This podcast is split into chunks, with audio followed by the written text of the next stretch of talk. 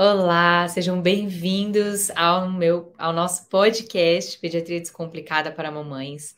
E aqui nesse podcast nós falamos sobre maternidade, sobre educação de filhos, como que você pode criar o seu filho com mais é, amor, limites e também muito cuidado.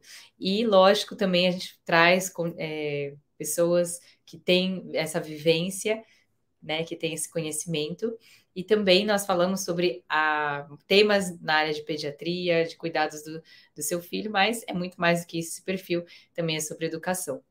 E para enriquecer essa conversa, eu trouxe uma pessoa né, incrível que tem sete, gente, tem sete filhos, ou seja, ela tem muito conhecimento para passar para nós, uma vivência enorme, que é a Juliana Caiado, mãe de sete, é, e ela fortalece mães cristãs hoje a resgatar a autoridade e criar os seus filhos com base na palavra de Deus.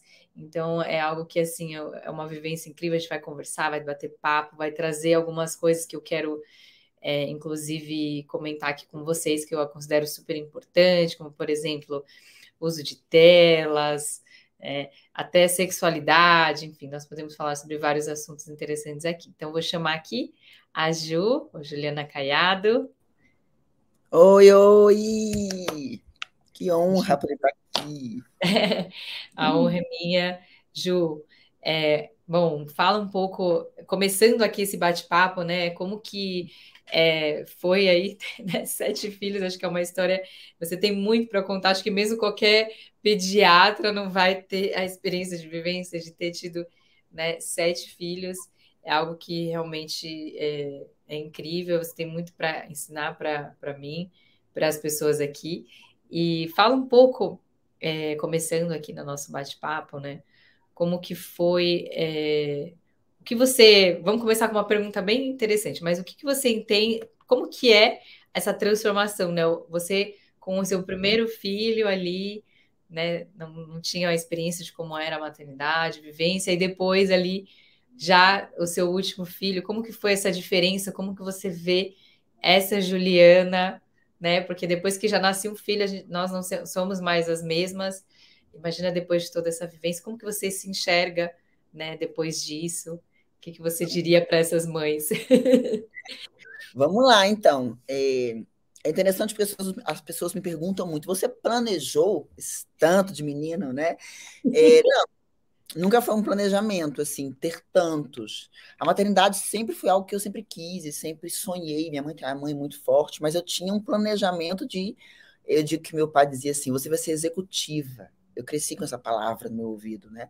Uhum. Então, sete filhos não era mesmo os meus planos, mas é, é, eu tive o Pedro, né? Pedro estava com 28 anos de idade aos 18 anos de idade. Né? E aí me separei, casei de novo, e, e aí eu tive Luiz, que está com 20 hoje, João está com 17, mas eu queria muito uma menina. Uhum. E através de tratamento eu tive três. Então eu passei de três uhum. para seis, né? Foi, eu dobrei assim. E, uh, e depois outro divórcio. E aí eu passei, uh, eu tive a Bia, que é a caçula, que tem oito anos. Então são 20 anos de distância entre uma Juliana, que não. É, que queria dois filhos, acho que todo mundo, né? Um casal. E para essa Juliana que tem que lidar com esse mundo de gente, um mundo de universo, né? É um universo de, de personalidades. Né? Então, perguntar a grande mudança. Assim, é como você falou, cada filho traz para a gente um, um, um, novo momento, uma nova, um novo desafio, né? Porque mesmo as trigêmeas, elas não são nada iguais, então elas te desafiam de maneiras diferentes e você vai amadurecer. Eu digo sempre são que... trigêmeas, então você teve então, três são, elas têm 14, vão fazer 15 anos esse ano. Então, elas têm, é, são três Marias, Maria Carolina, Maria Eduarda e Maria Fernanda. Então, eu passei de três para seis. Gente, uma gestação trigemelar, que difícil. Com, e João tinha dois anos em ah, casa, ah, Então, assim, eu digo que eu tenho muita autoridade no sentido de, de ter vivido e sobrevivido e entendido muita coisa nesse processo. Porque as meninas sendo é, é, trigêmeas, né, é, foi um grande desafio. Elas saíram com 28 semanas. Nossa, Ju, não sabia que nasceram tão no... Meu Deus! 75 dias de UTI. Mas elas nasceram bem para a idade, assim. A Duda, que nasceu é, é, maior, nasceu com 1,320 kg para 28 semanas. Você que é pediatra sabe melhor do que eu, que ela tem, nasceu com... Nossa, enorme! A menor que nasceu, nasceu a Nanda, que nasceu com 1,210 kg, entubou 24 horas, CEPAPzinho, mas eu tive que lidar com tudo aquilo, né? Com, com o João com dois anos de idade em casa, Luiz com cinco, então é um mundo ao mesmo tempo. Eu tive sempre que lidar, é, Kelly, assim, com tudo ao mesmo tempo, sabe? É, é, fases diferentes, né? E... Tudo tudo. Então eu tive que aprender uma coisa muito forte que eu ensino muito para as meninas, que é a flexibilidade de lidar com o novo, lidar com o conflito, né? uhum. né? Então, são três irmãs, tem uma que bagunça a gaveta, a outra que não bagunça, aprenda a lidar com o diferente, vamos encontrar um equilíbrio. E isso trouxe muita riqueza para a gente, sabe? Legal. E o que você diria para essa mãe que acabou de ser mãe, né? É, que tá meio doida assim, sem dormir. Esperada desesperada, não, não sabe direito né, o que está fazendo. É, a gente sobrevive, né? Mas assim, é, é, natural. Eu, eu acho, ó, se tem uma coisa que eu vivi, é, porque eu tenho uma coisa interessante, assim, o meu mais velho nasceu com 38 semanas, 1994. Naquela época não se falava em parto normal. Eu já acho que na primeira uhum. consulta eu já marcava a minha cesárea, né? Minha hum. mãe uhum. teve três cesáreas, então eu não tinha essa cabeça do, do vamos fazer um parto normal. Então, o Pedro nasceu com 38 semanas e eu tive o que a gente chama de é, acho que é baby blues, né? O, o blue, aquele, é. aquela não é a depressão, depressão, tristeza, mas né? Aquele desânimo. Aquela tristeza. Até hoje eu não consigo ouvir as musiquinhas que eu colocava naquela época, porque era finalzinho da tarde, era uma tristeza. Então eu tive isso, vivenciei isso, mas eu tinha minha mãe ali do meu lado. Tá. É, é, e eu tinha só 18 anos começando uma faculdade, numa cidade nova. Então foram muitas mudanças para mim, né? Então acho que tudo isso acumulou. Mas assim, é, eu sempre tive uma coisa que eu acho que é necessário para as mães, sempre foi, e eu acho que é mais necessário hoje, que é eu procurei sempre entender o que estava acontecendo. Então eu sempre procurei estudar, eu sempre procurei saber o que esperar dessa fase. O que não esperar dessa fase? O que se diz disso? Por que estou sentindo isso, sabe? Eu sempre é algo, isso é meu. Eu tinha um livro daquele Delamare, a, a, a Mamãe Bebê, A Vida do Bebê. Sabe qual é? Um grandão. Assim. Não, era meu. Era, era que minha mãe comprou quando eu nasci, 76. E ali tinha o que esperar com seis meses, né? E, e, eu lembro que eu buscava ali informações, porque eu queria entender o que estava acontecendo. E eu entendia que era um processo hormonal que estava passando. Então, eu acho que a gente procurar entender o que está acontecendo com a gente e uhum. não passar por isso sozinha, né? Entender que tudo bem, é natural, é natural, mas eu preciso passar por isso sozinha porque é natural. Uhum. É. Né? É, eu, eu, não posso pedir um colo, uma ajuda, um. Eu posso, eu posso, porque fantasiam tanto essa coisa da maternidade, uhum. tão cor de rosa, que quando essas cores cinzas aparecem, você fala, não, tem algo errado comigo. Porque a propaganda é tudo tão lindo, então como é que eu vou contar que não estou cor de rosa como todo mundo espera que eu estou cor de uhum. rosa? Né? Então eu acho que a gente precisa lembrar disso. Não, e isso é muito legal que você trouxe, Ju, super importante, porque assim, o puerpério é muito comum ter esse blues, né? É, até 50%, até mais das mulheres podem ter, e depressão perinatal que hoje a gente fala, ah, depressão pós-parto, mas hoje você sabe que da, na gestação já pode existir, né? Então, por isso que chama de perinatal, pode chegar até 20%. É um índice muito alto, maior até que diabetes gestacional. E, eu, e as mães não percebem muitas vezes que estão nesse período, né? Então, eu, como, por exemplo, pediatra, né? Que depois que a, a da, da médica ginecologista, né? Que o bebê nasce, quem fica cuidando basicamente da mãe é o pediatra, né?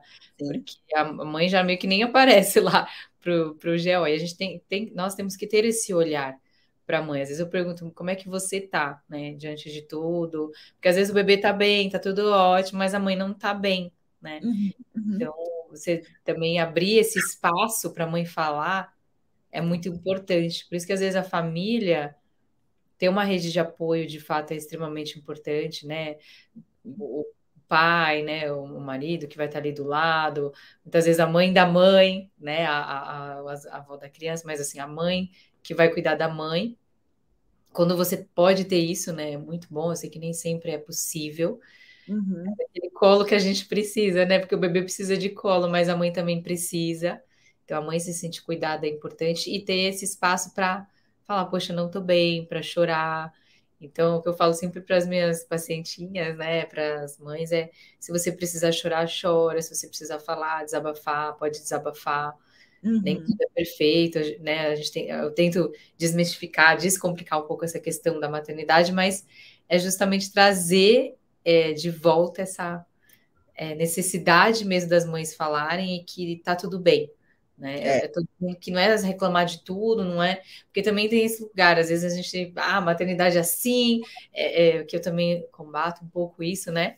As pessoas falam assim, ah, eu, eu amo meu filho, mas eu odeio ser mãe. Eu falo, não, não é isso, né? Tem um lugar muito lindo da maternidade que a gente precisa, assim, a, a amar a maternidade e não só amar o que é bom, o que é simples, o que é fácil, o que é o bebê sorrindo, né, brincando com você, dando beijinho, fazendo barulhinhos e você sentindo aquele cheirinho de nenê. Mas também você amar a dificuldade, os desafios, é, aquele processo é. que você está vivendo, né? Você quer comentar? Crescer junto, né, Kelly? Assim, crescer junto com, com uma criança, porque vai nasce, nasce um bebê, nasce uma mãe, e, e, e eu, é o que eu falo. Eu nunca fui mãe de um menino de 28 anos, eu tô sendo agora. É verdade. Eu nunca fui mãe de uma adolescente chegando aos 15 anos, agora. Né? E até a Bia, que é minha sétima filha, é, e, e, e, eu passo por coisas com ela que é, é, são exclusivas dela e que, que eu nunca passei, mas o que, que, eu posso aprender com isso e quanto isso está me ensinando, e quanto isso é bonito de ver também, né? O cansaço, tudo isso faz parte da maternidade, como faz, faz parte de qualquer processo, de qualquer coisa que você vai fazer na sua vida. Você vai trabalhar, você tem cansaço, você tem sobrecarga, você tem tudo, mas é uma criança que está ali, né?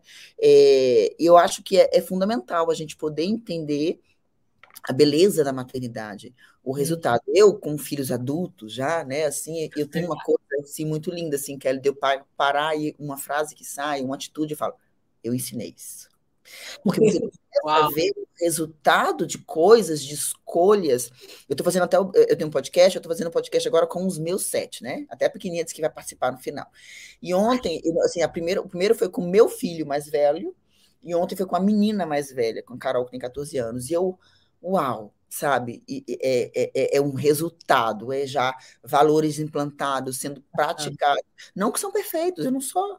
Uhum. Né? Claro que a gente tem sempre ajuste, mas é recompensador, é desafiador, mas é recompensador a maternidade. Né? E, e, Nossa, e, que legal. É um né? É um propósito. É, e, e, eu estava conversando com uma pessoa, né, enfim, é, recentemente, que é justamente isso, né, é você conseguir olhar na, lá na frente. Então, eu ainda estou com as crianças pequenas, né, a Esther tem quatro, a Sara está com quase dois anos, é, mas você já está nesse ponto de colher esses frutos e olhar, caramba, valeu a pena, né? A gente fala tanto que o tempo passa rápido, que vai valer a pena, e hoje você está nesse momento né, principalmente nos seus mais velhos, tu falar, valeu a pena. Realmente, Sim. passou muito rápido, né? É. É, e, e, valeu a pena. E é um, eu falo que se a gente encarar a maternidade dessa forma, né, como algo que é extremamente sacrificial, que vale a pena, sim, é, e que o sacrifício, as, as coisas que mais são sacrificiais e mais difíceis na nossa vida, desafiadoras, são as que mais valem a pena, né? como a maternidade, por exemplo. É, e você olhar para trás e você pensar, poxa, fiz um bom trabalho, porque os filhos são legado, né? Os filhos, eles são é, o maior legado que nós vamos deixar para esse mundo. Não é Exato. é trabalho, não é conquistas, livros, enfim, o que a gente for fazer, mas é, são os nossos filhos. É, e é bom já ver isso frutificando, né? É, é, é muito bonito, assim, de vê-las. É, é recompensador mesmo porque é trabalhoso, né? Eu mesmo passo, passei por ITI, né? Assim, os meus filhos, os, os. Eu tenho que, às vezes, parar para fazer conta, tá? Os, quatro últimos passaram por Então, esse, essa coisa do, do, dessa tristeza finalzinho da tarde, tive no primeiro e no segundo, nos outros não tive oportunidade, não, porque final da tarde eu estava na UTI. Todos meu, eles. Meu Deus. Então, assim, porque o João nasceu com 36 semanas, ficou 10 dias. Aí que é o terceiro. As meninas foram 75 dias e lá você tem que viver cada dia com esperança. Agora eu tinha muita certeza, né, que elas sairiam bem. E a Bia foram 48 horas, mas também, né? Então assim, A última foi também. A última foram dois dias só. Ela, ela nasceu com. eu nunca sei falar esse nome, traquipneia, trasidneia, respiratória. Taquipneia. Taquipneia transitória do. O João teve isso, que é meu terceiro, que nasceu com 36 semanas, e ela também. E as minhas, porque nasceram muito, muito prematuras mesmo, né? E eles tiveram isso, e aí ficaram, só que o João ficou 10 dias. Eu quase arranco o João lá da, da UTI, porque eu, foi a primeira experiência de UTI foi com ele, e eu não entendi o que estava acontecendo ali. Né? Então eu, eu, eu dormi no hospital.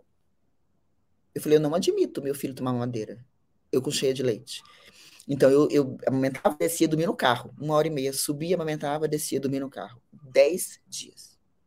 Eu quase, eu quase surto, né? Porque não precisava ter sido assim também, mas era algo meu, assim. Eu não entendia porque ele estava ali e tal. Né? Então, assim, eu passei por muitas. Eu digo assim, passei por muita coisa, Kelly. Eu, eu passei por muita Imagino, coisa. Ju, que legal.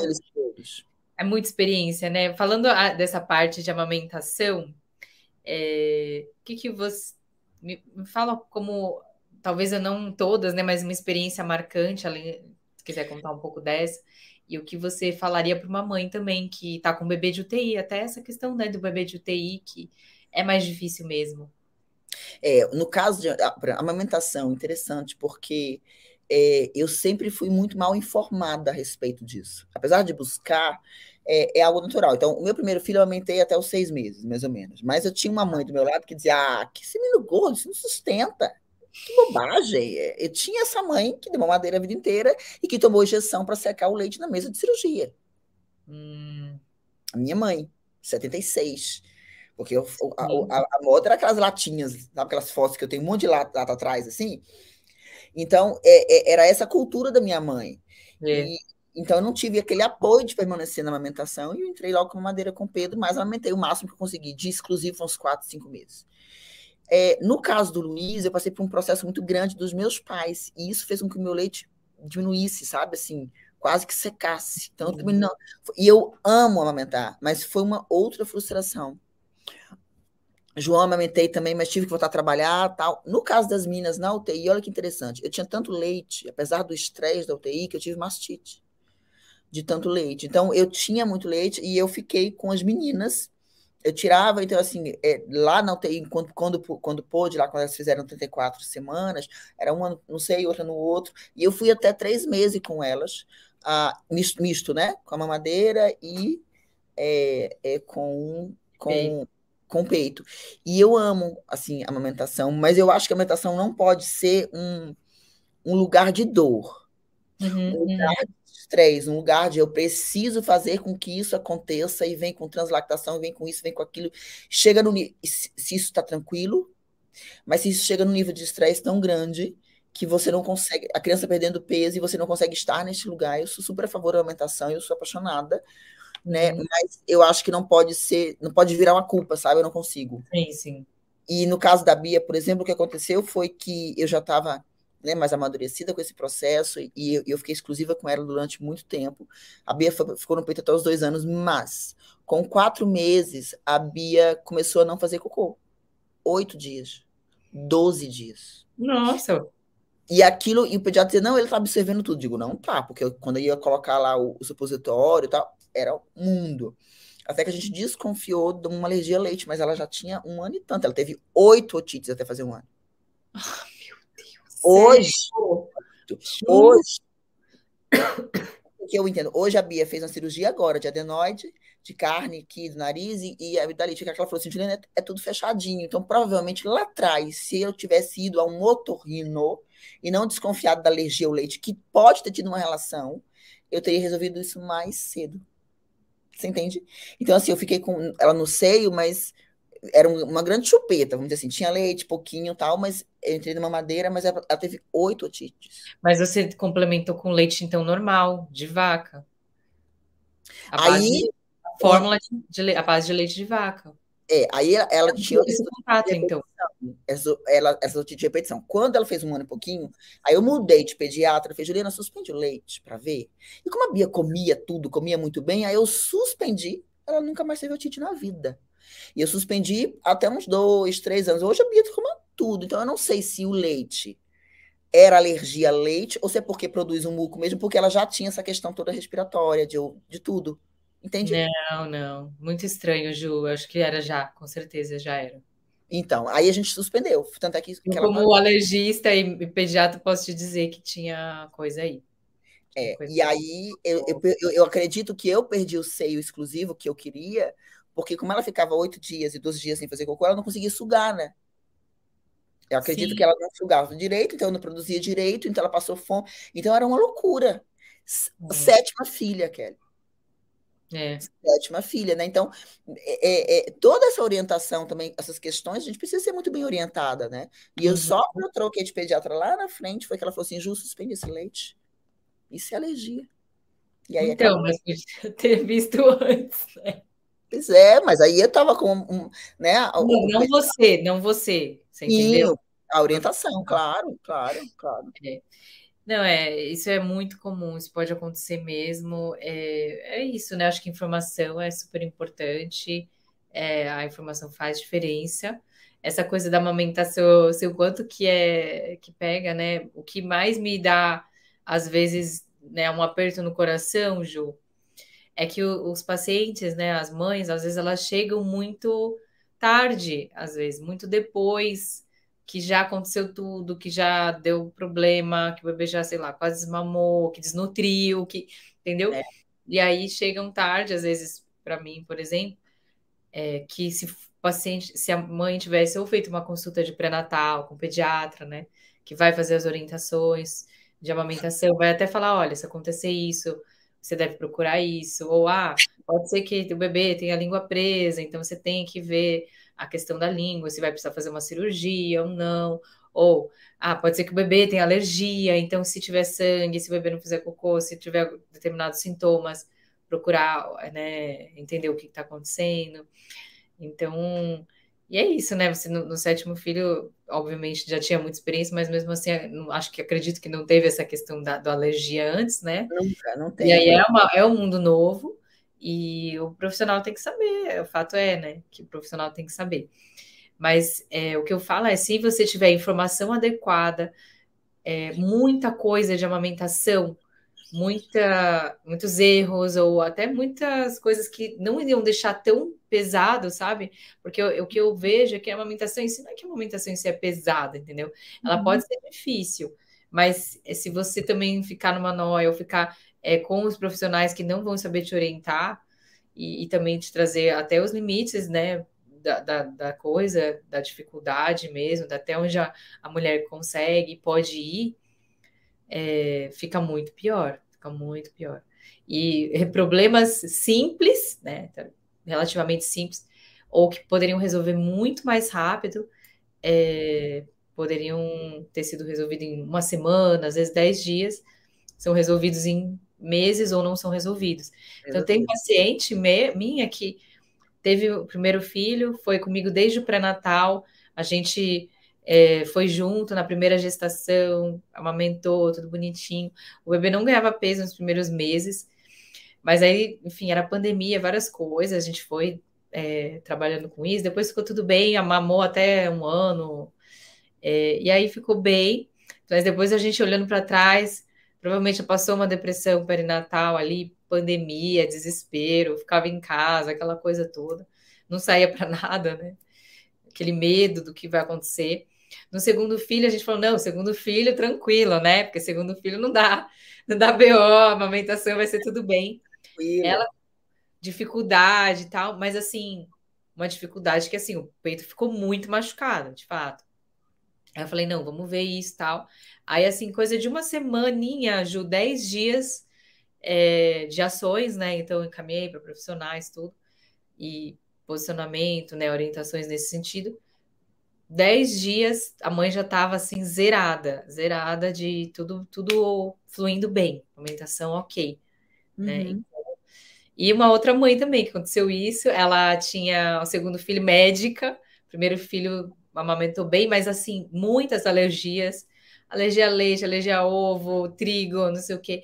Tinha um histórico super grande, assim, de alergia na família, então a gente foi também acompanhando. É, e o segundo, a gente também, pensando já nessa coisa de alergia, já liguei o radarzinho, tudo. Mas uma. E ela teve todos os problemas de amamentação que você imagina no segundo, que não teve no primeiro. Aí uhum. dor, teve que fazer frenotomia. Então, cada maternidade é um jeito, né? É um jeito. Mas ela conseguiu, enfim, tá amamentando. E é isso, às vezes você tendo um profissional correto ali para te ajudar, te caminhar, vai conseguir. É lógico que a mãe precisa querer muito, tudo, mas ela vai é, conseguir superar, né? Então, se tiver que falar um recado, procure bons médicos, bons, profissionais. É. Eu, eu, eu amamentei todos um pouquinho, assim, né? Mas a, e com a Bia, fiquei, eu tinha leite, fiquei com ela até os dois anos, mas esse processo foi muito difícil para mim, de vê-la nesse sofrimento, de não uhum. ter o leite, porque ela não sugava direito. E, e eu busquei banco de leite, mas é, é, é, é não é uma pessoa que te acompanha. Sim, para entender o histórico, né? E era, nossa, foi, foi, e eu e a sétima, né? Foi pesada, assim, para mim. É, não, eu fico pensando que, por exemplo, essa sétima, né? É, você tendo descoberto, se você tivesse descoberto antes da alergia, né, poderia ter evitado essas infecções todas, né, que ela passou. Mas tá aí, agora, sorte, sobreviveu. É, agora se pode ajudar outras mães com isso é. também, com certeza. É. Ai, que legal. É, bom, aí vamos. Eu quero conversar um pouquinho, porque também eu quero falar depois sobre dois assuntos que eu acho que são importantes a gente falar sobre o uso de telas, sobre essa questão uhum. de sexualidade também, que eu sei que você tem abordado no seu perfil, né, no seu Instagram. É, como que foi para você essa questão? Como tem sido? O que você pensa sobre isso também? Sobre a questão das birras, né? O pessoal chama de ah, os terrible two, né? Ou os terríveis dois anos, né? Eu não gosto de usar muito essa palavra, porque assim, a criança está em formação, processo de formação emocional, crescendo. É, eu brinco que a, cada uma é uma, né? Eu sei que eu tenho duas para comparar só, mas a Esther, eu não senti tanto os dois anos, eu senti mais dos dois para os três anos que ela ficou mais assim desafiando, né? Realmente testando os limites. Mas a Sara, que é a minha segunda, e tá não fez dois anos ainda. Eu falo que ela já tá birrenta já. Ela é dessas de se jogar no chão, de contrariar, ela se joga. Inclusive, ela já até bateu a cabeça de se jogar no chão, assim, desse jeito. Sim, então... já passei, assim, eu passei por muitas questões, né? Ah, mas a Bia, a caçula, ela é impressionante como ela é. é ela veio para, né? Tipo assim, ela, ela um descanso nos, nos outros, agora eu vou. Ou existe também existe uma questão assim interessante assim, que é, existem ah, os, eu estar mais disponível, mais desacelerada, mais madura para ver as coisas é. E, e, muito nova, eu atropelei as coisas. Ele fazia birra e a gente fazia birra junto, com 18, 19, 20 anos. Você entende? E, existe, existe também um processo de maturidade da gente. Eu lembro que da gestação da Bia, eu sentia a Bia soluçar. Falei, criança soluça em barriga? E aí, aham. Uh -huh. Eu falei, gente, como assim? Eu tive quatro gestações, né? Eu, é, quatro gestações anteriores e, e, não sentia muito isso. Eu acho que tem muito a ver com a minha vida era muito faculdade de trabalho que eu não, eu não sentia as coisas e não via muitas coisas porque eu também sempre tive muita ajuda porque com seis crianças pequenas eu é. tinha que minha mãe e minha tia então talvez todo mundo lidasse muito com aquilo enquanto eu trabalhava muito né? então mas eu passei passei com, com, com todos eles este este lugar é, de de mudança, né? Porque a gente entende que é uma mudança. Deixou de ser o bebezinho e está começando a entender. Agora ele não quer, não, não vou, não, não visto, não uso. E, e aí tem, tem duas Julianas nesse processo. Tem a Juliana, que era muito general, e que, que, queria controle de todas as coisas e que dizia, que fazia, que acontecia. E tem a Juliana que também entrou nesse lugar de dizer: peraí, deixa eu tentar entender o que está acontecendo, deixa eu ouvir, deixa eu acolher. E hoje eu digo que existe um meio termo dessas duas Julianas, porque a gente acaba pendulando né, entre autoritarismo e a permissividade. A gente vai lá e vem cá. E hoje eu consigo entrar nesse lugar de equilíbrio, de dizer: eu entendo o que você está sentindo, mas existe limite para o que você está sentindo né? Ah, esses terríveis dois anos. E eu vou te dizer uma coisa, Kelly. Para mim, o pior não é o dois, é o seis. Meu Deus! Ah, obrigada! E uma adolescência, me conta. você sabe que o adolescente, assim, eu tenho questões, né? Eu tenho, eu tô vivendo com cinco adolescentes ao mesmo tempo agora. Mas uh, os seis anos, para mim, é uma fase uh, de uma mudança olhando para trás para os meus filhos, de, de uma dor maior deles e, e de uma, uma, uma, necessidade maior da gente acolher, principalmente nos dias de hoje. Ah. Por causa das telas, por causa do mundo deles por causa de uma vontade de ser quem, sabe, de, de, de acelerar muito as coisas. Isso está gerando uma desconexão muito grande entre, entre aquilo que eu vejo e que eu quero imitar e que eu quero fazer e o que eu dou conta de fazer, porque eu quero, minha cabeça acha que dá conta, mas o meu corpo não consegue, meu emocional não acompanha aquilo. Então, esse, esse, esse descasar, essa desconexão está gerando uma grande irritabilidade neles, porque ninguém me entende já aos seis, sete anos. Então, o que aos dois anos a gente enxerga e olha é, essa questão da, da, dos dois anos, da birra, do banho, do choro. Por exemplo, você falou de jogar no chão. Eu lembro da Bia nessa fase. Eu estava no carro com ela esperando as irmãs chegarem da escola. Ela tinha isso aí, dois, dois e pouquinho. E, e, e, eu lembro que eu tinha comprado alguns biscoitinhos de forma de ursinho, estava dentro, dentro da sacola e ela queria mostrar para as irmãs. O que, que eu fiz? Eu tirei o biscoito da sacola e dei para ela mostrar o biscoito, mas ela queria a sacola. Só que eu não sabia que ela queria a sacola. Sim. E meio-dia, depois da escola, naquela, naquele cansaço, a reação dela é extrema, né? Ela se perde. E eu lembro que ela se arranhou de sangrar, ela sozinha. Caramba.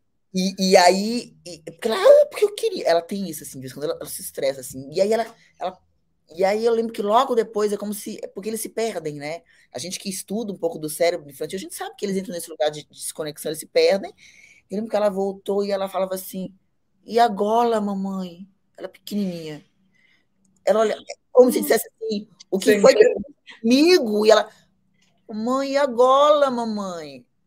De, de, da gente poder entender que não é porque, não é uma provocação, não é porque ela quer um perder mesmo que Entendi. tem a ver com cansaço, que tem a ver com, com, com, com a, a, a, falta de controle de tudo aquilo que vem, que está sentindo, que junta com a fome, com. Né? Então, são várias questões que nós temos que ser os adultos aos 2, aos 6, aos 12, aos 18, aos 28. Né? Ou a gente entra neste lugar de nós somos os adultos e deixa eu entender o que está acontecendo e eu limito, mas eu estou ali para. Pra, mas eu preciso ser limite, né, Kelly? Eu acho que o grande problema dessa idade é que é a idade que eles começam a, a fazer alguns testes também e de pedir contenções e a gente acha que tem que só acolher. Para uhum. mim, a gente está errando demais. Ah, mas sim. eu converso. Você sabe uma coisa que a gente está errando demais? Eu faço de tudo para ele fazer. A gente está entrando no lugar de convencer filho. A gente não tem que convencer filho. Filho tem que obedecer. Eu uhum. acolho filho, eu amo filho, mas tem horas sem dizer filho. É porque. Aí a gente fala assim, mas por que, que eu tenho que escovar os dentes agora? Aí você fala, mas filho, a mamãe já te explicou tantas vezes. Você vai explicar mil, ele não quer parar de jogar para escovar o dente. Ele entendeu. Só que você quer convencer ainda. Aí você sai do convencimento para chantagem. Eu te dou, ou eu te faço, ou eu, vou, ou eu te tiro. Né? Então, é. estamos é. entendendo errado, tá tudo errado para mim. E, e aí, isso aos dois, pior aos seis, na adolescência, a gente, a gente chega neste lugar que o negócio já está complicado, mas foi construído lá atrás. É por Entendi. isso que eu falo resgate de autoridade, sabe? Olha, eu decido, eu sou adulto daqui, eu sou o controle, no sentido de controle de, de, de, emoções, né? Eu sou aquela que eu vou me perder de vez em quando, mas eu não sou a louca, que vou fazer birra junto sabe? E aí a gente tem que ser, opa, calma. Muitas vezes eu tive que dizer para a Bia, respira, calma, chega. Não, não vai jogar, não vai quebrar a casa, porque tá de birra, porque eu te acolho, sabe? Então, eu, eu aprendi a lidar com isso, com várias personalidades. Eu tinha que voar a cadeira. tive. Tive. Pegar a cadeira no ar. Hoje ela tem 14 anos, hoje ela tem um autocontrole absurdo, mas eu tive que dizer, você pode se estressar. Eu falei para ela, eu falava para ela, você tem raiva. Ela tinha uma raiva. Eu falei, vai dar uma volta. E contei para ela, falava assim, eu vou ali, já sei, vou dar uma volta. Aí ela ia, dava a volta e voltava, porque não é porque ela tem raiva que eu sou obrigada a acolher a, a falta de limite dessa raiva. Eu tenho que ser a que ensina também. Se eu, uhum. se eu enlouqueço junto, é. né? É, é, eu, eu gosto muito dessa, desse pensamento, assim, dessa linha de, de raciocínio, não só, mas dessa, desse lugar, sabe, Ju? Porque é, eu gosto muito, até da forma como você ensina, né? Por isso que eu quis trazer também a sua visão de mundo, né? Que, enfim, é, é, compartilha muito dela, né? Até por conta das dos valores cristãos, é, que é, é, eu acho que as pessoas talvez se perderam um pouco, né? Porque e, e, não por falta de, de, ah, será que. Mas realmente porque as pessoas, né, a gente ouve, ah, é, tem que fazer, né, dar, é, dar autonomia para a criança, você tem que acolher e não sei o quê, e você não pode bater e não sei o quê, nananã. E aí, beleza, aí você entra num, num extremo perigoso, né? Que aí a criança faz o que quer com os pais, deita e rola, e não tem limites, né? Ao mesmo tempo que, pelo, pelo outro lado, não é assim aquela é, rigidez que você não deixa a criança fazer nada, é, assim, dentro daquilo que ela pode, de autonomia, é, e a criança não tem voz, a criança também não é acolhida. Então, quando você consegue olhar, né, e, e esses os princípios cristãos, eles têm isso, não só porque é, eles colocam limite, eles amam, acolhem também a criança, mas porque eu vejo uma falta, não só disso, mas porque falta é, algo que vá mais profundo do que apenas o comportamento, né? E como até uma médica, né, que estuda, por exemplo, o neurodesenvolvimento, a questão até do autismo, né, que é, eu tenho estudado muito, e no autismo, por exemplo, a gente faz muito é, controle de comportamento, né? Análise de comportamento e modela o comportamento da, da pessoa. Por exemplo, ah, uhum. você tem que falar bom dia, é, apertar a mão das pessoas, abraçar as pessoas, o que, que é o comportamento esperado para aquela ação. E, e, o comportamento, ele é importante? É, você obviamente vai modelar, a pessoa, você está com raiva, você tem que ficar aqui, você tem que pensar, você tem que respirar fundo, é, é assim que faz, tal. Só que não atinge o coração, né? Não atinge onde tem que atingir. E aí a pessoa às vezes fica naquela casca, né, vamos colocar assim, que é o comportamento, que, como eu tenho que me importar, só que ela não entende os princípios, não entende de, o que está por trás disso, os valores, os princípios. Por exemplo, que eu acho que às vezes falta mesmo as pessoas entenderem que tem valores e tem princípios que são inegociáveis, que você precisa trazer o seu filho para esse lugar, né, que vai mudar o coração dele, não só é, o comportamento. Então, isso eu, eu acho que falta demais é, em alguns pontos, que fica muito na superficialidade, ou talvez até do que a neurociência explica. A neurociência explica o, o comportamento. Ah, você está aqui, teu cérebro é luta, luta ou fuga. Luta, é, eu estou aqui, o seu cérebro é luta ou fuga. Ah, ele vai fugir ou ele vai, é, ele vai brigar, ele vai lutar. Não, é mais do que isso, né? Porque nós somos seres humanos completos. Complexos, né? E, e, e, é importante você falar assim, né? Essa coisa da, da, dos valores e de, de entender, porque é, para você entender e aplicar esses valores, eu preciso vivenciar esses valores e eles precisam ver isto. Uhum. E o que está uhum. faltando muito é presença. Se eu não estou é. ali, e aí você fala da adolescência, né? É, onde é que pipoca isso? É. o adolescente que vai dizer: peraí, quem você é? para me dizer isso, para me mandar fazer isso? Quem você, quem? Porque você não está vivendo o que você está falando. Eu tenho uma frase que eu ouvi uma vez de um pastor, ele falou assim, é, é, você pode ensinar muita, muitas coisas para os teus filhos, mas você só vai transferir para ele aquilo que você vive. Porque eu posso ensinar, beba quatro copos de água por dia e não beber, e não beber nenhum. Você pode aplicar ou não. Agora, dentro de casa, se você não vive, eles não aprendem. Então não é. adianta só falar, né? Você tem que viver aquilo para transferir isso para os teus filhos, para transferir para o coração deles, né? E, e, e, eles podem, eles têm que ter esse espaço de dizer eu não estou bem, né? Eu me perdi. Você também tem, porque eu, eu tenho um, um grande inimigo da maternidade para mim, que é essa expectativa de que a mãe consegue tudo, tem todas as respostas, sabe tudo, sabe lidar com todas as situações, que não pode cansar, que não pode adoecer, né? E, e isso é mentira. E os nossos filhos saber disso, que a gente vai entender que ele fala, olha, não dou conta de já vou. Porque a coisa que eu mais escuto nessa casa por causa de adolescente é vai tomar banho, já vou. A mochila, já vou. Eu, já vou. eu falei, hoje eu não quero ouvir, já vou. Não estou com condições, eles morrem de rir. Por quê? Porque é uma troca verdadeira de dizer, eu não estou afim de hoje. Hoje, eles sabem, hoje, hoje, hoje o negócio, se a gente ficar aqui brincando, não vai dar certo. Né? Por quê? Porque eu comunico, isso é comunicação. Eu comunico os meus limites para que eles possam também comunicar os deles. E a gente caminha assim, mas existe um, o, o macro, né? Existe aquele limite, aquelas bordas que são minhas como mãe né? Assim, os pais precisam colocar esses, essas bordas e a gente precisa ter autoridade. Você falou dos pais, hoje eles são reféns. Então... De criança três anos, de dois anos, porque tem que fazer tudo para aquela criança não chorar para que ela me ame. Porque eu tenho muita culpa, porque eu estou trabalhando, ou porque isso, porque aquilo. Gente, tem que rasgar essas culpas, né? Porque é. essas culpas fazem com que eles fiquem, fiquem reféns. E aí é tela que entra, aí é presente. Eu troco presença por presente. E aí tá tudo trocado. O resultado Sim. é cada vez mais cedo. A gente dizia que era lá na adolescência, né? Você deve estar pegando já crianças com 8, 9 anos com questões emocionais gravíssimas. Sim, com isso certeza. é muito, nossa, é muito complicado, é, é, é difícil mesmo, e acho que é um, é um tema interessante, né, importantíssimo, que eu também quero abordar com você, que é a questão das telas, é, porque hoje os pais estão viciados, né, nós estamos viciados, em celular, em TV, a gente trabalha com rede social, você trabalha com rede social.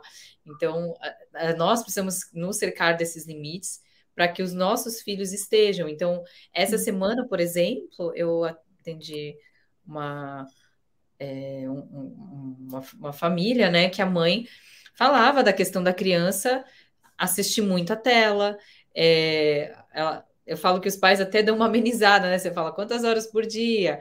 Ah, duas horas. Você sabe que é mais que isso, sabe? É, às vezes chega a quatro, né? Ah, nas férias chega a quatro horas. Mas claramente, ou muito provavelmente, é quase o dia inteiro. E a mãe chega para mim e fala assim: olha, ele, ele, se ele pega o celular, ela assiste, a, a TV fica ligada lá o tempo todo. Mas se ele pega o celular, ele fica 20 segundos em cada vídeo, não passa de 20 segundos, 15, 20 segundos. Eu falei, mas né, como por que isso aqui tá errado, né? Não é, primeiro, não é para ter acesso nesse nesse lugar, né, de ficar lá 20 segundos e passar. Então nós estamos criando essa geração. Eu tenho um pouco de medo até, não sei o que vai acontecer, porque nós criamos essa geração que não consegue esperar, que é impaciente, que não, não, não consegue é, esperar 20 segundos, por quê? Porque não quer esperar ali, não espera o vídeo, porque que vai esperar você? né? Que quer tudo para ontem, que não, não consegue ter uma frustração, não sabe o que é ter uma frustração, porque nunca teve, né? Sempre teve tudo na mão, na hora, do jeito que queria. Então, isso é muito preocupante. E a tela, acho que só vem a piorar isso, né? Porque acaba desconectando, né? Conecta com os desenhos, com as coisas, com as redes sociais e desconecta da família. E eu falei para a mãe: olha, mas eu trabalho com celular, eu estou aqui com cliente, não sei o que, como é que eu vou fazer? Falei: olha, e assim, de maneira prática, eu tive que falar para a mãe: você vai ter que fazer um detox. Eu estou te pedindo 10 dias de zero tela. Eu não falei para ela, ah, é um minuto. Não, eu falei, é zero tela. Combinei com ela, você vai fazer um detox. É, a avó estava presente, mandei áudio para o pai. É, por quê? Porque é, tem que ser desse jeito. Ah, como é que vai ser na hora do almoço? Falei, você vai desligar o celular, se preciso for, na hora do almoço. O seu, o seu pai, todo mundo. Por quê? Porque vai chegar cliente, porque vai ter gente te enchendo o saco ali. Mas não pode. Ah, é. E aí a gente acaba distraindo. Ah, tem que responder. Eu falei, ninguém vai morrer. Ninguém vai morrer. Você não é médica, também não é nenhum nada, gente. Vai dar tudo certo. O cliente vai, daqui uma hora ele vai, você vai falar com ele, mas na hora do almoço, você vai sentar na mesa, você vai estar junto com o teu filho, porque isso é mais importante. Né? E você concorda que eles trocam a tela por você? A depender da idade. Eles ainda, alguns ainda, se, assim, se você falar assim, vamos sentar e vamos pintar. Sim. Vamos sentar. Eles trocam a tela por você assim.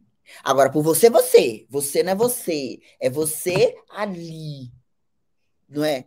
E o problema é que nós não estamos dispostos. E aí você está falando do autismo, que ela quer até te fazer uma pergunta, porque eu percebo isso, tá? Eu sempre falo para sua mãe, para as mães, se os teus filhos ainda estão, olha mãe, olha mãe, olha o que eu fiz, mãe, olha o que eu fiz, mãe, mãe vem ver, agradeça. porque eles ainda estão tentando a conexão com você, porque alguns já desistiram. É, é isso. Tanto porque eles estão aqui, quanto você também não está aqui. Né? Eles estão na tela e você também está na sua tela. Então, aproveitem a oportunidade dessa criança, porque eu lembro que quando eu tirei a tela da Bia, que eu zerei aos cinco anos, porque ela nem ficava tanto, mas começou a ver coisas que eu não queria e eu não sabia, por causa das irmãs, que eu zerei a tela, era o que, que eu tenho para fazer. Eu falei, dou meia hora para tu achar. E achar. Primeiro assim, você é chata, você é boba, você é não sei o quê. Eu falei, não tem problema, eu sei o que eu estou fazendo. Porque quando você tem certeza do que você está fazendo, você enfrenta. E eu falei para ela, Deus me deu, assim, o Espírito Santo me deu uma imagem muito linda. Ela fez, mãe, minhas, cadê a minha criatividade? Aí eu falei para ela, filha, sua criatividade é como um grande moinho de vento, com aquelas hélices bem grandes. Travou. Talvez a gente de uma forcinha maior para ela começar a mexer. Mas na hora que ela começar a rodar, ela vai embora. E hoje a Bia, ela passa o dia criando, fazendo, inventando, cortando, aprendeu a costurar. Costura tudo que acha pela frente. Falei, oh meu Deus. Por quê? Por isso. Mas eu lembro que logo quando eu tirei, era o dia inteiro. Mãe, olha, mãe, olha o que eu fiz. Mãe, porque eles vão te buscar. E aí, quanto você está disposta, quanto você está à disposição? Porque eu acho que não são nem crianças autistas do autismo mesmo, é um autismo de desconectado do mundo, não tem isso. Uhum. É, é, como é, como é que eu posso dizer? É como se fosse um sintoma é, parecido, né? Ou, ou que é. simula o autismo, né? Porque é justamente a, a criança é, ficar tão uma ali. né? Sim, uma... isso, total, né? E aí por isso que eu falei para essa mãe. Falei, olha, vamos fazer essa, esse detox e ver o que sobra. Aí eu vou ver o que, que é o que sobra no seu filho e vou conseguir ter noção do que é. Porque nesse momento não dá. Não tem como, eu não consigo, porque a tela tá eh, rolando solta, né? É, e uma coisa que você falou, Ju, nossa, que eu achei muito legal, que é isso, assim, os seus filhos, né, eles estão é, chamando por você, né? Quando você tá lá, quanto, quanto que o seu filho trocaria a tela por você? Quanto que o seu filho trocaria a tela por você? Só que, poxa, que bom que você tá nesse lugar, que muitas vezes, se você parar, se você sentar com ele, se você é, falar, vamos brincar tal coisa, se você se propor, ele vai te trocar facilmente. Ele vai pegar, não, não quero mais isso aqui, eu quero minha mãe. Agora, o que é triste, às vezes, a gente perceber que vai ter um momento, né, talvez lá na frente, ou chegou num ponto que o seu filho não quer trocar mais. Uh-uh. E você e, quer. E você quer. E você quer desesperadamente ter essa Meu conexão. adolescente não fala comigo, não me escuta, não conversa comigo, se fecha no quarto. Aí você quer. É. Aí já é difícil. Exato. Aí é Isso é desaprender, quebrar o que está cristalizado para você acessar o que lá atrás você não quis acessar. Porque eu sei, a gente não está falando aqui da gente virar um chefe de discussão, né? Ou um tio de todo dia virar um monitor infantil. Ah, vamos brincar disso? Porque eu mesmo não sou da brincadeira, mas eu entendi a importância de estar com ela então, assim, eu estou cozinhando, vamos cozinhar comigo. Eu estou uhum. fazendo isso, vamos fazer comigo. E, e, e, e, e para dar esse start nessa hélice. Depois a Bia foi. Ela brinca uhum. muito sozinha, ela brinca aqui, depois ela reclama, ah, hoje estou muito sozinha, aí a gente vem. Mas foi. Porque a gente, quando é criança, os pais da gente chamavam a gente. Eu tenho 47, amiga. Criança sozinha, arteira. Faz o quê? Criar arte. Porque é. ficar quieta, que ela criava, ia mexer em alguma coisa. Isso é da criança. O problema é que isso está sendo diminuído, destruído, é, apagado perdido. por informação passiva. Então, tudo vem pronto. Então, ela não uhum. cria mais. Ela não. não, não, não, não, não, não e, e para muitos pais isso é cômodo. É cômodo, a pessoa tem, tem o ócio criativo, né? Eu, eu falo que as crianças precisam ter o tédio, elas precisam viver isso para poderem aguçar a criatividade. E com o mundo que a gente vive hoje, tão competitivo, com a internet, mas agora até com a inteligência artificial, se você não tiver, enquanto ser humano, uma capacidade criativa, criativa é. você vai facilmente ser substituído pela máquina, né? Pelo robô, por, por máquinas, robôs que vão fazer o que você faz, que é. Né? Então você precisa ser além, né? E eu falo isso os pais, quanto que precisam ser intencionais nesse sentido, sabe? Estar é. nesse lugar. Eu também Isso acho. Eu construí aqui em casa assim com muito. Os meus filhos mais velhos, eles me diziam muito, mãe, não deixa as meninas na internet. Porque o Pedro de 94, né, ele veio dessa geração de que começou a lidar com isso. Hum. E porque sair desse detox de vício, né? Então eles me diziam muito, mãe, não deixa as meninas, não. Eles me, me, me, me, me trouxeram essa visão de internet, não é internet, não é lugar de gente legal. Internet tem muita coisa ruim, cuidado. Então, eles também trouxeram muito isso para a gente, assim. E hoje eles, elas criam, até as meninas de 14 anos, elas criam, elas desenham, uma trabalha com, gosta de desenhar muito, outra pinta, e elas têm muito isso, sabe? Porque a gente tentou trazer muito essa coisa de estar tá junto também, né? Eu tenho a vantagem também, né, amiga? Eu sou quase uma uma colônia de férias, né? Nós somos é, nove. então, nunca vai ter uma pessoa sozinha ali. É, então, eu, eu, eu, confesso que eu tenho uma vantagem neste lugar, porque é sempre muita gente, né? Então, uma criança é. sozinha no apartamento, então, às vezes é difícil, porque hum. também ficar chamando essa mãe para ser essa monitora o tempo inteiro de criar uma coisa, é difícil, a gente é. entende isso, mas é preciso esse esforço inicial dessa, né, que você falou que tirou a tela, para uhum. começar, e depois ele se envolve na casa. Sim, sim. Porque tirar a tela e envolvê-lo, não necessariamente brincadeira, mas na casa, sem ser ordem. Eu uhum. falo, gente, mãe, vocês têm que se trabalhar com marketing, né? Cara, você é tão inteligente, me ajuda aqui. Que tal você me fazer esse bolo? A gente dá ordem, ordem, ordem, ordem. Vocês têm que ser marqueteira, gente. Trabalhar muito inteligente. Eu faço isso muito com os meus filhos. Só você para me ajudar, porque eu não dou conta. Aí eles vêm se achando. Que, mãe? Tô botando para trabalhar, amiga. Adorei, boa, excelente. Porque a criança, quando ela se sente Verdade. útil e importante, eu trabalho autoestima, ela participa da casa é. e ela está fazendo algo fora da tela. Só que a gente tira da tela para dar ordem chata. Ah, ah, tira da tela e eleva a autoestima. Tira da tela e fala: Você é tão criativo, faz essa capa para mim. Já fiz muito. Já fiz Olha muito. maravilhoso. Não pode contar esse segredo aqui. Não é? É, é isso. Mas é muito bom, é assim, é o que você falou, né? Essa ordem chata não, não, não vende. Não, você tem de vez em quando, mas você precisa, se você souber vender isto como algo de Sim. preciso de você, porque você tem essa capacidade em você, principalmente, que é depois dos seis anos, quando eles começam a sentir mais rapazinho, mais, né? Isso é muito importante, porque eles olham para você e querem te imitar. Eles querem calçar o sapato uhum. que você calça, fazer a barba que o pai faz, vestir a roupa do pai. Então, Vem fazer comigo, vem lavar o carro comigo, vamos no mecânico comigo, vamos. Uau! É. Essas companhias. É, companhia mesmo, vira uma companhia. Claro. É, minha filha, eu, eu mostro, assim, é, até hoje falei um pouquinho, mas, por exemplo, ela já arruma a caminha dela, dobra a cobertinha, né? Dobra o, o, o, o, pijaminha dela, coloca ali na cama. Então, a gente, por exemplo, quando eu vou cozinhar, fazer o café da manhã ali para elas, eu pego as duas ali, ponho na torre de aprendizagem Coloco uhum. para fazer ovo junto comigo. Ah, a gente vai fazer Não, ovo. Amam, né? Amam. A Esther passa o manteiga no pão, já faz o café da manhã dela. Então, elas adoram. E é isso. É você colocar também nessa atividade da vida diária.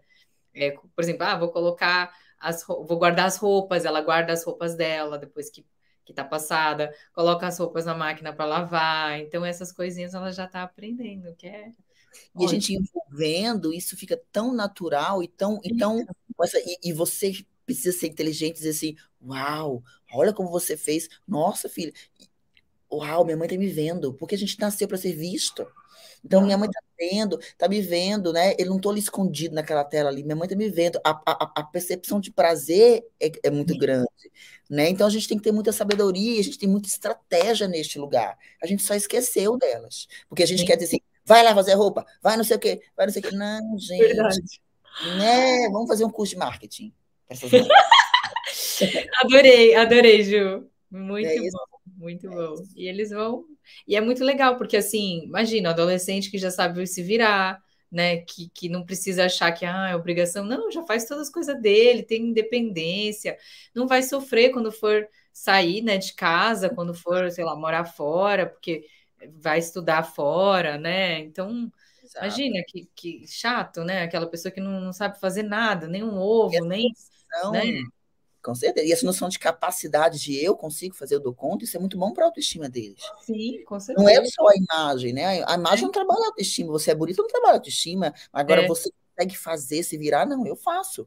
Eu dou conta, isso trabalha a autoestima. Com e eu certeza. trabalho muito aqui em casa com eles. Muito, muito. Boto tudo para cozinhar, para lavar, para passar. Ah, tem que ser, né, Ju? Nossa, Não, e isso é ótimo, gente, porque eles aprendem e as pessoas esquecem disso, né? A gente não pode ter gente tudo encostada aí que não faz, né? Aí eles se sentindo é, úteis. né, cara? Cada um se, se, né, se responsabilizando daquilo que, que lhe cabe. Excelente. Trabalhar gratidão. Trabalhar gratidão, exato. Muito bom.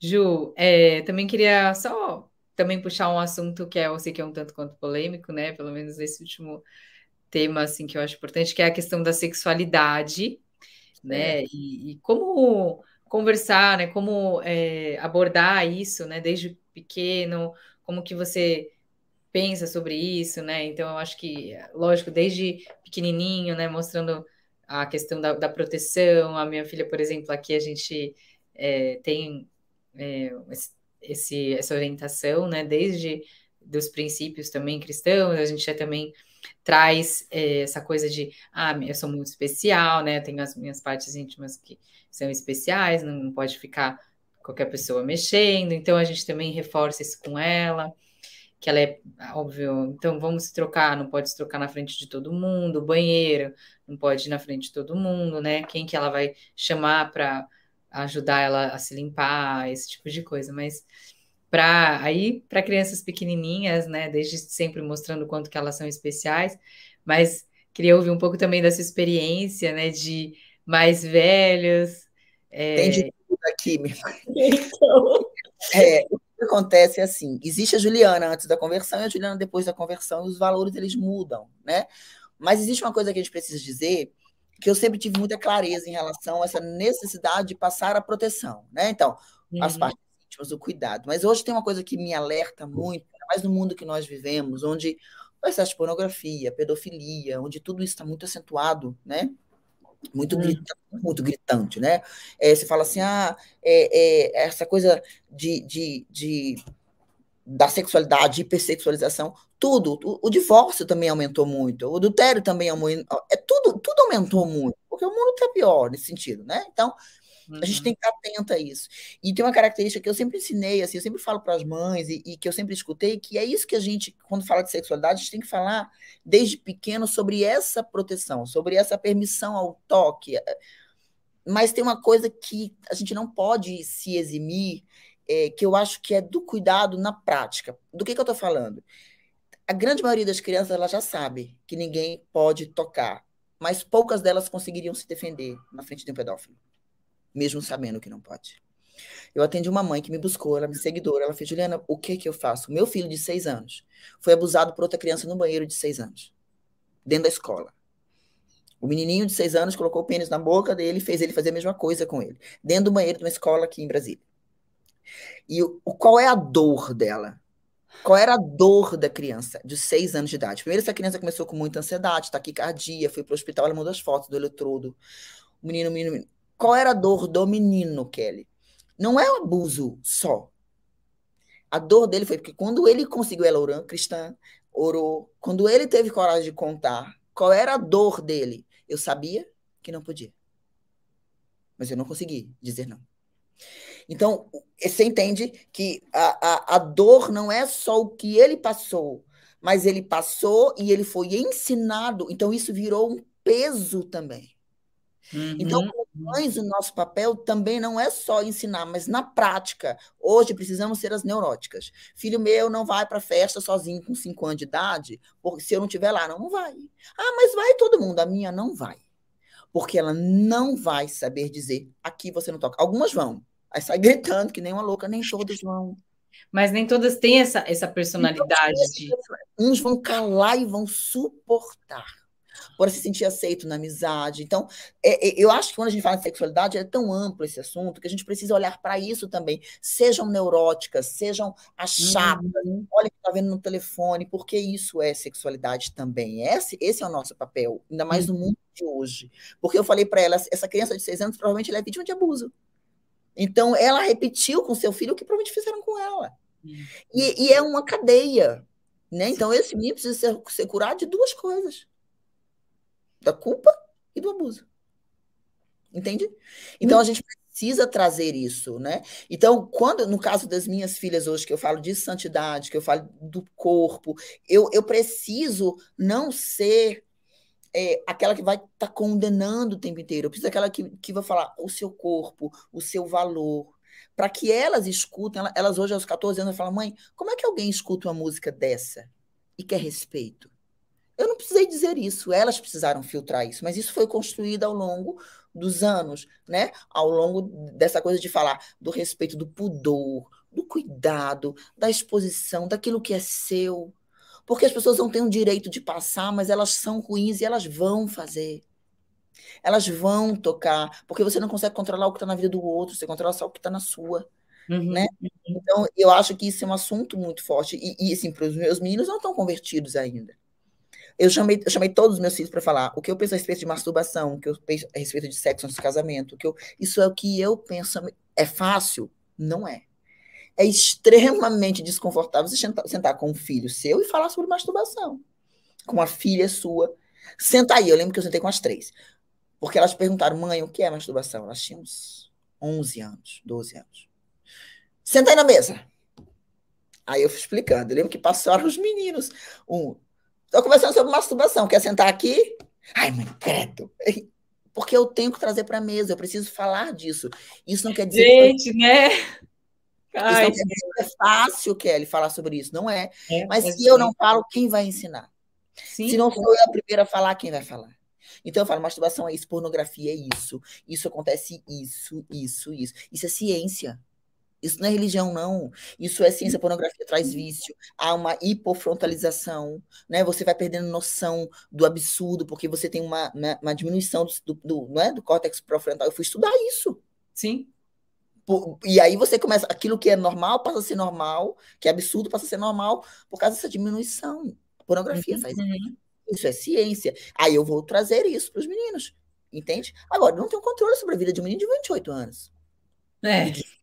Mas o meu papel eu preciso fazer. Sim. E eu estou ali o tempo inteiro trazendo reflexões, trazendo, olha isso, o que, que você pensa sobre isso? E qual é o nosso grande papel como educadora? Perguntar. O que, que você sentiu? O que, que você pensou? Como foi para você? O que, que você achou? Aquele filme, aquela cena. As minhas filhas, que tiveram acesso à pornografia com 9 anos de idade. Porque uma colega colocou. Entende? E aí, como elas, elas são trigêmeas, o que elas fizeram? As três levantaram e saíram. Eco, credo, credo. Mas isso teve repercussão nas minhas filhas até muito pouco tempo. Porque isso vinha. Porque isso é assim. E aí eu tive que conversar. Só que elas trazem a mim, mãe, aconteceu, mãe, olha só, mãe, eu vi isso, mãe. Sim. Entende? Então, você tem controle sobre isso? Eu não tinha, por mais que eu ensinasse, eu não tinha controle sobre isso. Agora, se eu não tiver abertura neste canal, como é que elas trazem a mim o que elas viram, o que elas sentiram, o que, o que, o que, que isso está repercutindo? É. Isso é muito sério e muito grande. É muito difícil de, de, você até saber que elas tiveram esse contato, né? É. Elas levaram um ano de contato. Demoraram? Um ano. Porque um elas tinham um ano. Elas me contaram isso um ano depois, num, num evento da igreja, quando a gente converteu, que ela ouviu falar sobre isso, ela juntaram as três, mas a gente precisa te contar.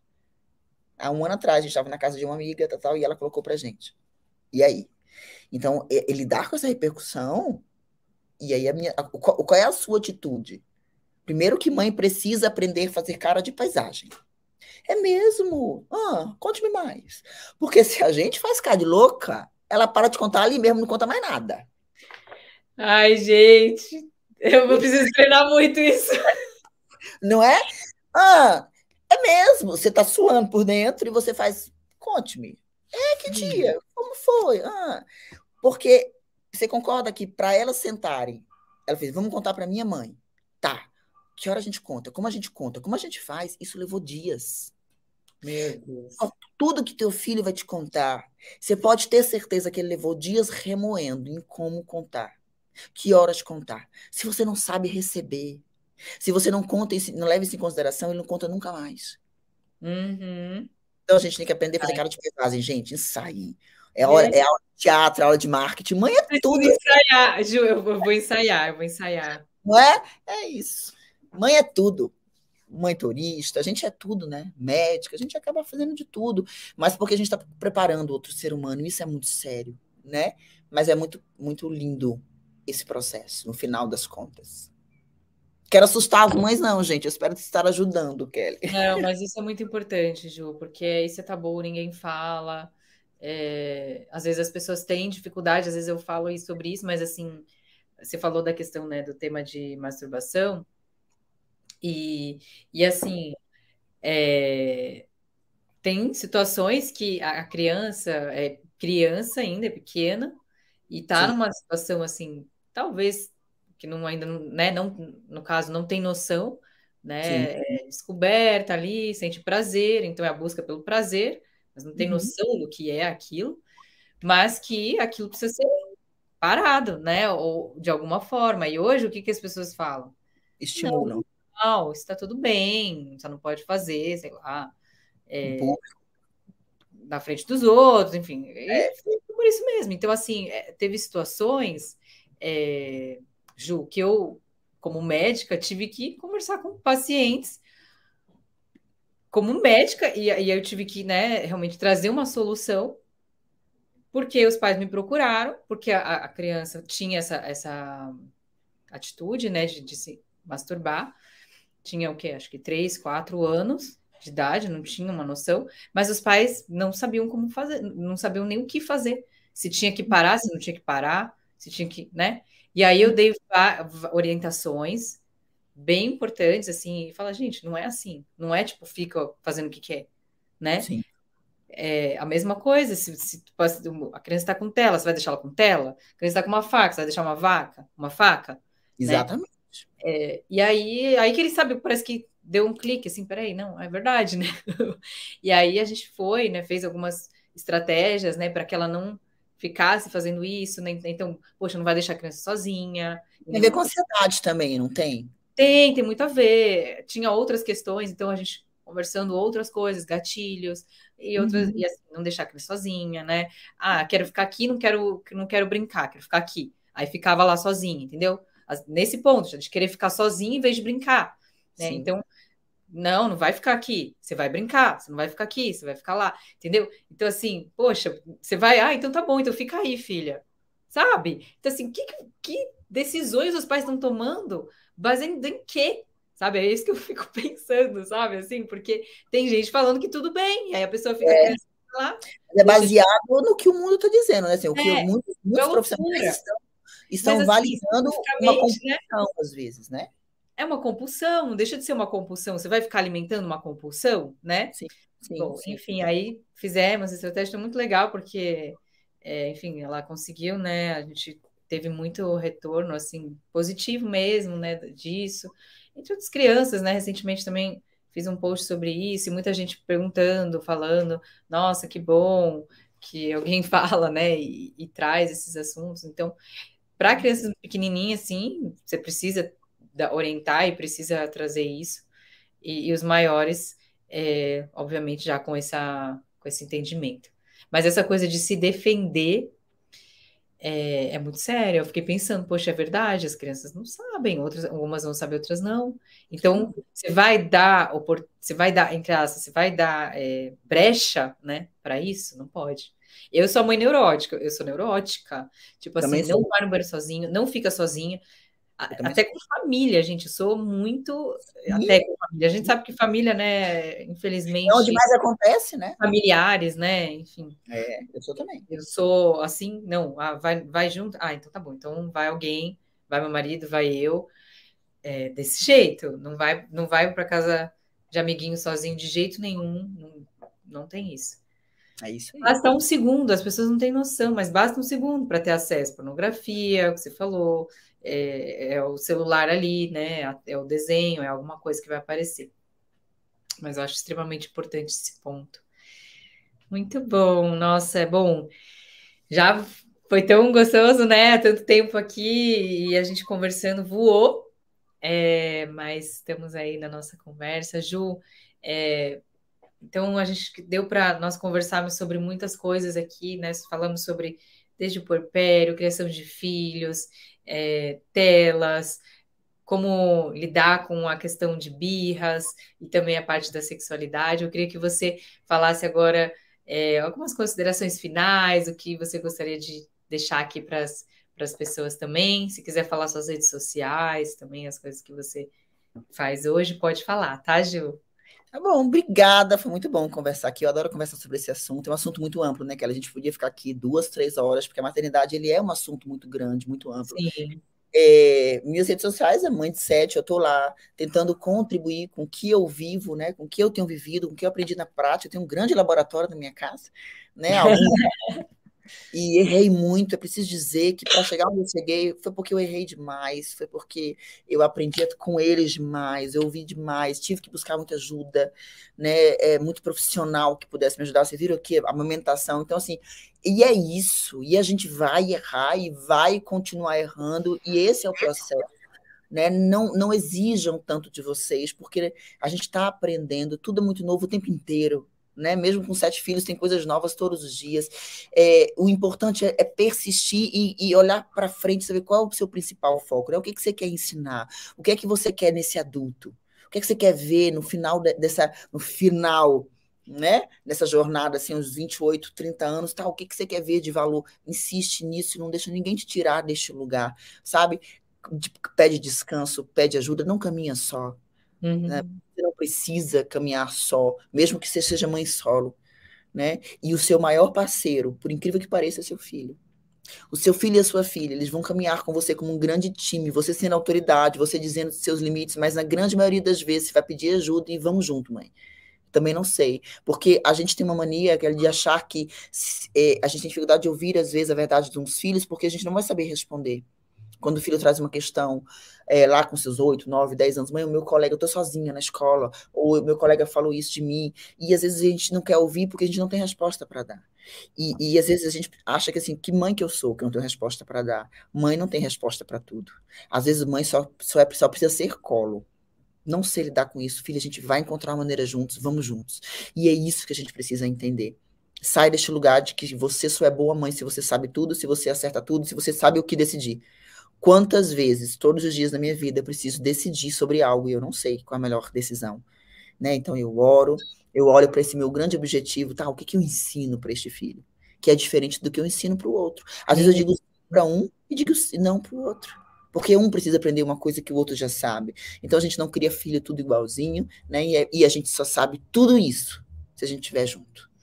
Então esse é o meu meu, meu, meu caminhar e meu chamado, e é disso que eu tenho falado todos os dias nas minhas redes sociais, podendo ajudar vocês. Estou à disposição sua, Kelly, se precisar das mães, estamos, estamos tentando, né? Estamos tentando ser essa voz aqui. Com certeza, não, com certeza eu vou amar, né, poder contar com você já conto.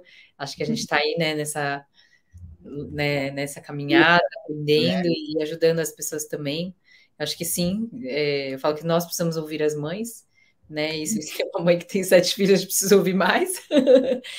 é, e também que, né, pensa da, da, de forma parecida, que a gente sabe que tem esses princípios, valores importantes que te levam em conta. Olha só, vou mostrar também o livro que a gente escreveu junto, né, Ju? É, aqui, que foi até um, um livro que foi um reencontro, né? Eu falo que eu já conhecia a Ju antes desse livro, Maternidade Sem Culpa. É, a gente escreveu em parceria com outras mães também, né? Outras uhum. autoras, e a Ju foi uma delas. Ela fala justamente dessa parte, né, da culpa. Do erro. É, no livro eu falo sobre a maternidade não ser solitária, também é bem interessante. E, bom, foto. Ah, vamos tirar uma super foto. e é, bom, gente, lembrem-se é, dessa mensagem, né? Os filhos são nosso legado, os filhos são é, bênção, são herança, e que o que você plantar, você vai colher. Então, isso tem a parte boa, é que, que você pode fazer muitas coisas é, que você vai colher ali na frente.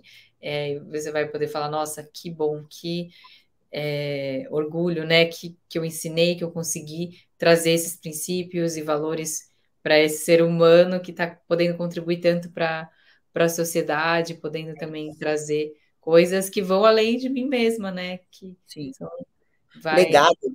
vai perpetuar, exatamente. Amém. Então, obrigada, Ju. Amei a nossa conversa. Depois, gente, ó, mãe de sete, arroba mãe de sete, tá? Eu coloquei aqui também no bate-papo é, no, no, Instagram. E se você é, quer ter acesso a mais conteúdos, depois tenho as minhas redes sociais, por acaso você está aqui no YouTube, né? Tenho arroba Descomplicada, que está aqui em cima.